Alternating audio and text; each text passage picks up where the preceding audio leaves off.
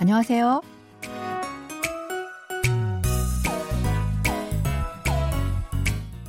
안녕하세요. Bonjour, bonsoir, chers auditeurs. Merci de nous retrouver pour ce cours de coréen. Nous débutons ce soir un nouveau drama intitulé Gudu ou Les souliers rouges en français. Cette série de la KBS raconte l'histoire d'une mère sans cœur qui a abandonné sa fille pour son désir de succès et de celle-ci qui se lance dans une vengeance terrible. Allez, c'est parti. Vous êtes de nouveau en compagnie de Ko Jang-sa.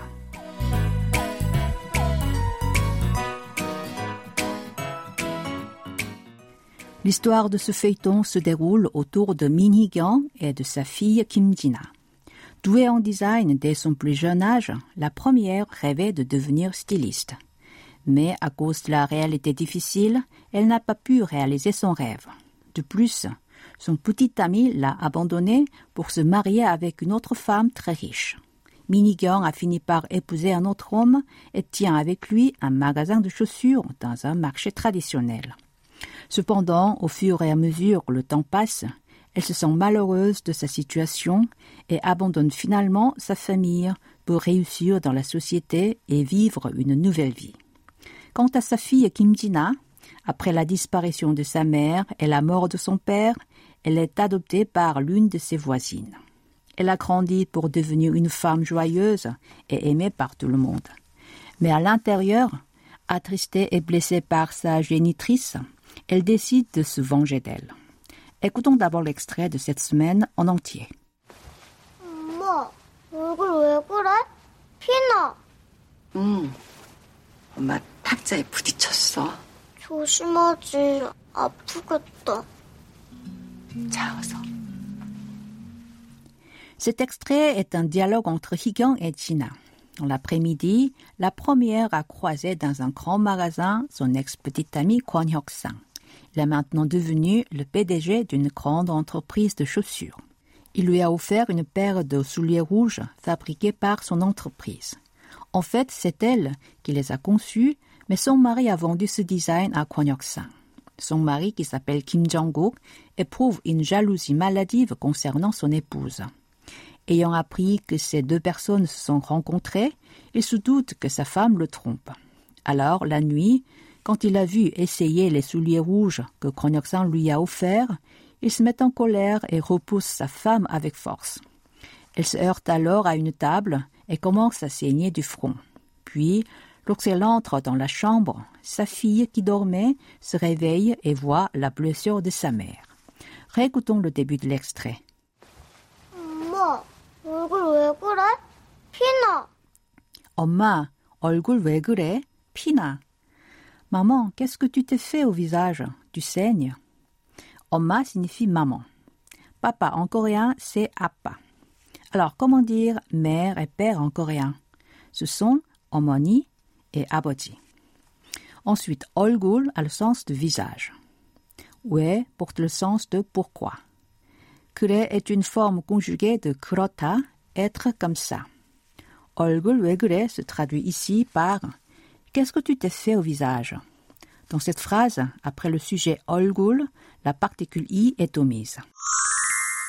Pina vient de l'expression 피가 나다, saigner. Pi signifie sang et ka est une particule de sujet. Nada a le sens d'apparaître ou surgir. Na dans pina est la forme au présent de ce verbe. C'est un style non honorifique. Si vous voulez dire cette phrase en honorifique, il suffit d'ajouter la terminaison honorifique yo après na comme pinayo. Nous venons de voir deux particules de sujet ka et i. La règle entre elles est simple. Après un mot qui se termine par une voyelle, on utilise ka, et après un mot qui se termine par une consonne, on utilise i. Allez, répétons cette phrase en entier. Maman, qu'est-ce que tu t'es fait au visage Tu saignes. 엄마, 얼굴 왜 그래? 피나. 응. 엄마 탁자에 부딪혔어. 응, 엄마 탁자에 부딪혔어. Ah, je me suis heurté à une table. 응 est une interjection, l'équivalent de A en français. Takja signifie table. Il y a un autre mot coréen qui se traduit par table. C'est shiktak, désignant une table à manger. Le terme takja s'emploie normalement pour désigner une table qu'on utilise dans le salon. Et pour la table sur laquelle on écrit au travail, on emploie le mot cheksang.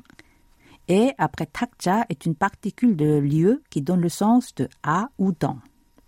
Pudichida, c'est se heurter. 부딪혔어 est la forme au passé de 부딪히다. Il est composé de son radical 부딪히 et de la terminaison du passé au style non honorifique osso. Répétez après moi. Ah, je me suis heurté à une table. 응, 엄마 탁자에 부딪혔어. 조심하지. 아프겠다. 조심하지. 아프겠다. Tu aurais dû faire attention, ça doit faire mal. Chushimadi, c'est l'expression de cette semaine qui signifie Tu aurais dû faire attention. Nous allons la revoir plus tard. Apureta vient de l'adjectif verbal apuda, qui porte le sens d'être malade ou faire mal. Apugeta est la combinaison de apuda avec la terminaison ket qui marque la conjecture et la terminaison finale ta qui est employée pour exprimer une exclamation. Répétons cette phrase en entier. Tu aurais dû faire attention. Ça doit faire mal.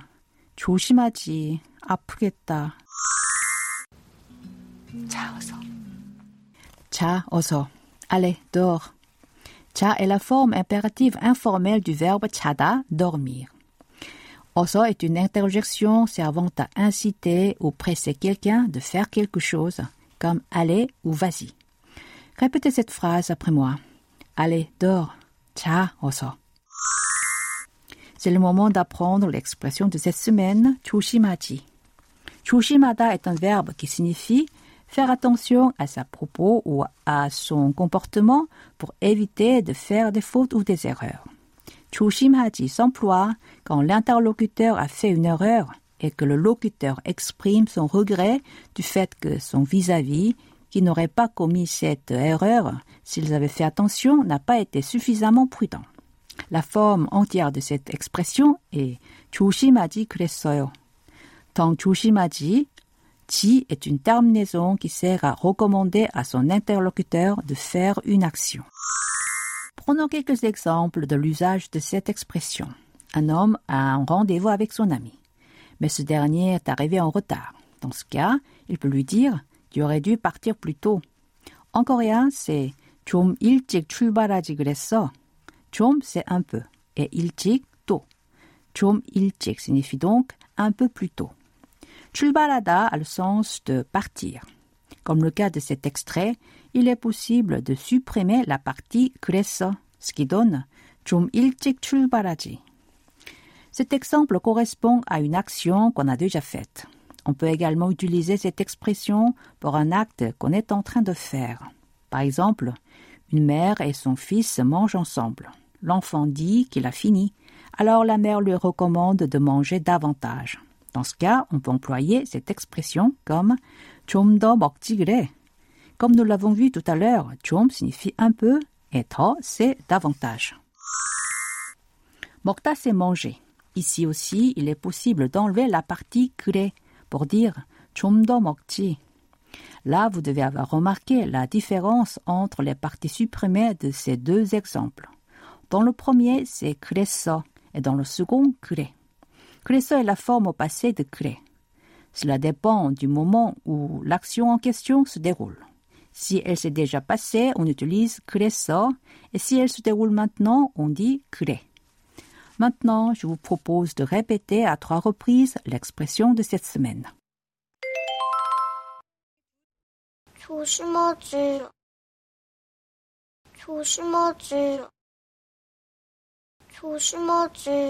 Pour conclure cette leçon, écoutons encore une fois l'extrait de cette semaine en entier.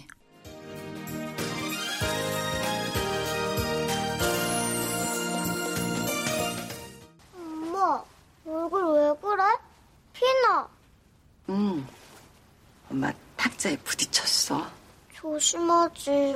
아프겠다. 자, 어서.